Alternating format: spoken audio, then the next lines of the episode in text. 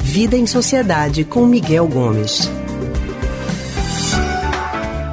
E nós já estamos na linha com Miguel Gomes, que é historiador, psicólogo e psicanalista do Centro de Pesquisa em Psicanálise e Linguagem, CPPL. E hoje Miguel vai falar sobre as lives que estão bombando na internet. Miguel, boa tarde para você. Boa tarde, Anne. Boa tarde, Alexandra. Boa tarde, ouvinte. Oi, Miguel. Muito boa tarde. Miguel, olha, nessas últimas semanas a pipoca tá rolando solta em casa, viu? O pessoal tá preso na internet, acompanhando rede social, lives de artistas. E live é uma palavra que vem do inglês e que quer dizer ao vivo, né? São essas apresentações que os músicos estão fazendo aí pelo Instagram, pelo YouTube ou até pelo Facebook, enfim, várias redes sociais. É, o mais interessante é que não tem a presença da plateia ao vivo, mas elas estão reunindo um público enorme que fica todo mundo conectado junto ao mesmo tempo na hora do show. Uhum.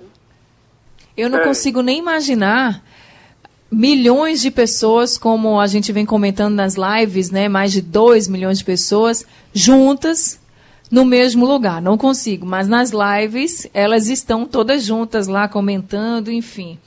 E é, dá aquela sensação mesmo de que você está fazendo alguma coisa junto. Eu já acompanhei algumas lives e acabo conversando pela internet também com os meus familiares que estão acompanhando também. Mesmo isolado em casa, mas estou acompanhando e dá aquela sensação de que estou junto né, de todos os meus parentes. Uhum. Queria perguntar para Miguel, isso realmente traz conforto nesse momento de pandemia, na sua opinião, Miguel? De alguma forma, sim traz, né? Porque é um, uma forma que você encontra de se conectar junto com outras pessoas. Isso tem sido bastante comum. Eu mesmo tenho assistido algumas. Sexta-feira estava com alguns amigos aqui, aqui não, né? Cada um no seu lugar, mas todos juntos na live, assistindo a live de Martins no Instagram, né? Para dar um exemplo. Então, de alguma forma, isso ajuda a conectar, porque aí a gente vai se falando ao longo do dia, ó, oh, vai ter a live de fulano, vamos, vamos assistir, vamos. E aí numa live do Instagram, que costuma ser menor, a gente comenta na própria live, então um vê o comentário do outro, aí fala também e tal.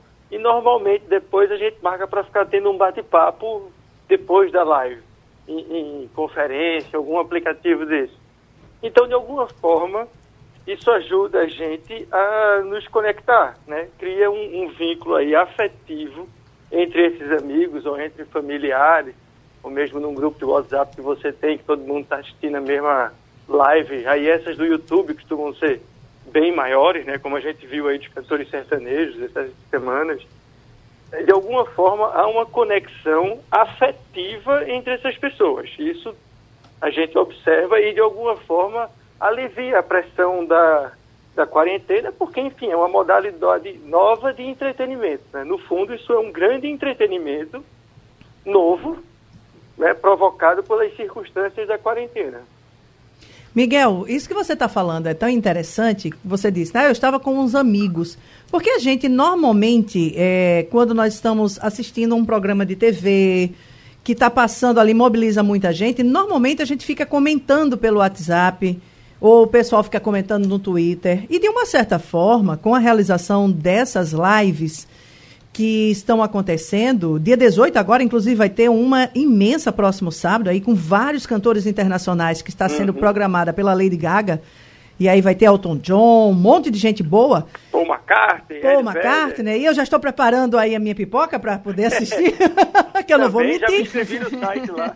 pois é. Aí a questão toda é que eu fico pensando que, como de uma certa forma, durante as lives, a gente mantém esse contato, seja pelo zap com o pessoal, seja pelo Twitter, isso mantém um pouco essa sensação de coletividade, né? De que a gente não está só e de uma certa forma é como se a gente estivesse numa certa normalidade, ou não?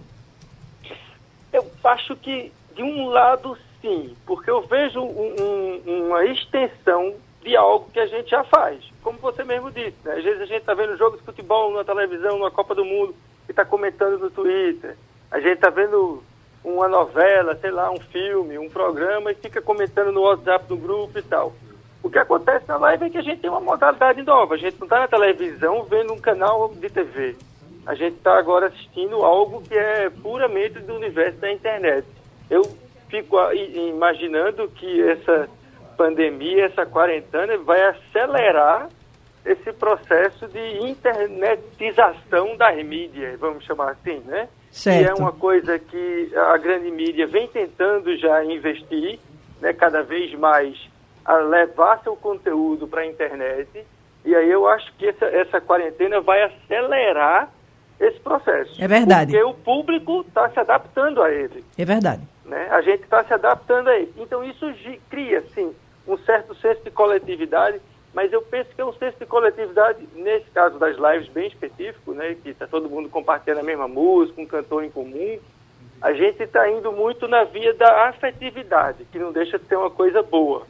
Mas ainda sinto falta de lives ou de algum programa ou de algo do tipo que faça um engajamento político da população. Porque eu vejo que entra muito na via do entretenimento, da diversão e do vamos compartilhar isso aqui que a gente gosta todo mundo junto. Mas eu sinto falta de algum tipo de mobilização das pessoas para a, a, um, um, movimento político, sabe? O que é que a gente pode fazer enquanto sociedade civil, quem a gente deve cobrar, em que crítica a gente tem que fazer, que reconhecimento a gente precisa fazer ao trabalho das autoridades, sabe? Então, eu sinto um pouco falta desse laço mais é, é, social, que algumas lives até se propõem a fazer quando fazem doações, né? Você tem lives aí que arrecadou duzentas e tantas toneladas de alimento, mas entra muito na via da caridade. Certo. Né? Fica parecendo, guardadas as devidas proporções, um criança esperança. Você vê um show e faz uma doação ali e pronto, né? Livrei a minha culpa ali e fiz uma coisa por alguém. Uhum. Mas isso não é uma mobilização política necessariamente. Isso tem um impacto, claro, isso não é ruim, mas eu sinto falta de algo que mobilize a população para, é, enfim, é, é, reforçar a quarentena, é, criar um movimento de ajudar os pequenos produtores, os pequenos comércios, que eles têm mais dificuldade de se sustentar, o, os lugares abertos, enfim. Isso eu ainda acho que esse laço social precisa ser reforçado nessa modalidade de entretenimento. Ok, Miguel. Muito obrigada pela tua participação aqui no Rádio Livre de hoje. Tá, joia, Anne, Alexandra, ouvintes, um abraço, todo mundo em casa e até a próxima segunda. Até a próxima semana, Miguel. A gente acabou de conversar com o historiador, psicólogo e psicanalista do Centro de Pesquisa em Psicanálise e Linguagem, CPPL, Miguel Gomes.